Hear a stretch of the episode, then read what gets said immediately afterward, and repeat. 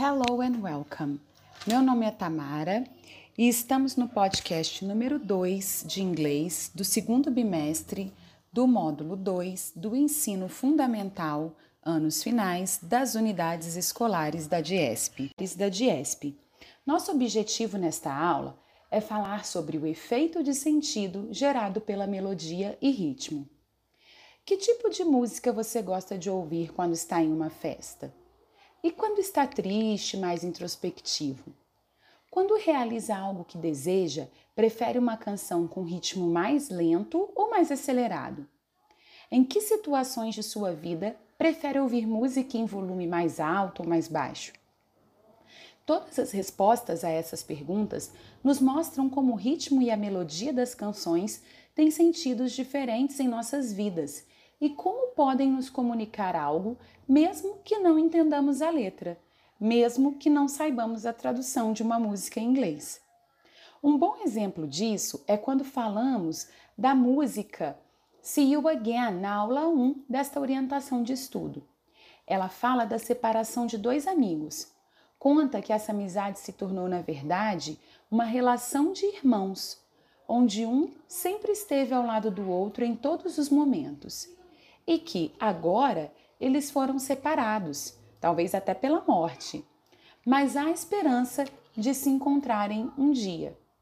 O ritmo da música é bem lento. Percebemos na voz do cantor quase um lamento, uma tristeza profunda pela ausência daquela pessoa tão importante em sua vida. Observe os textos, os versos, versos extraídos agora da canção Happy de Pharrell Williams, tema do filme Meu Malvado Favorito. Então, essa canção happy, a tradução dela já é uma coisa positiva, né? A palavra happy quer dizer feliz. E ela diz: Because I'm happy, clap along if you feel like a room without a roof. Because I'm happy, clap along if you feel like happiness is the truth. Então a gente tem aqui because I'm happy, que significa porque eu sou feliz, e clap along, que quer dizer bata palmas. E aí a gente já vê que é uma coisa positiva, uma coisa alegre, feliz. Que ritmo que você imagina que essa música tenha? Um ritmo mais animado, mais dançante ou um ritmo mais lento, mais calmo, sereno? Vamos ouvir aqui um pedacinho?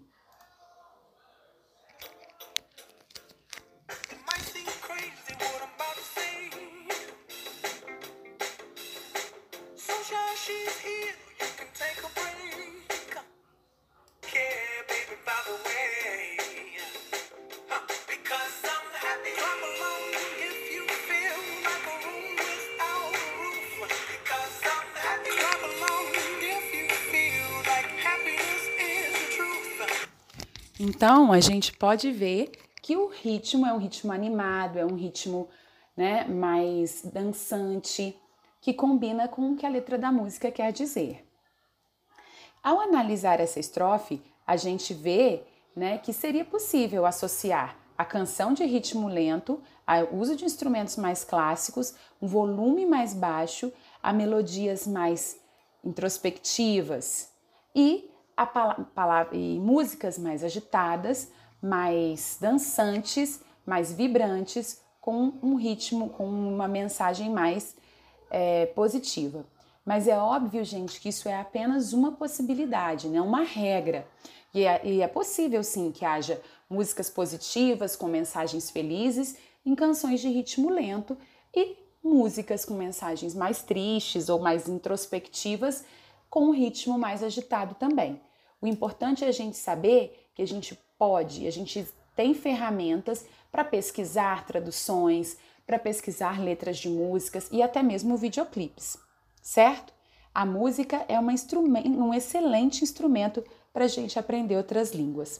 A gente vai ficando por aqui e a gente se vê no próximo podcast. See you, bye!